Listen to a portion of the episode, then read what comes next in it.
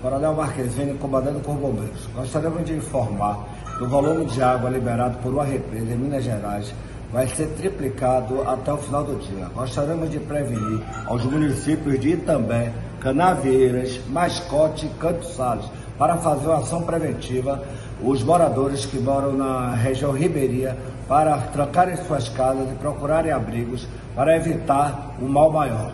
Informação do Corpo Bombeiro do Estado da Bahia.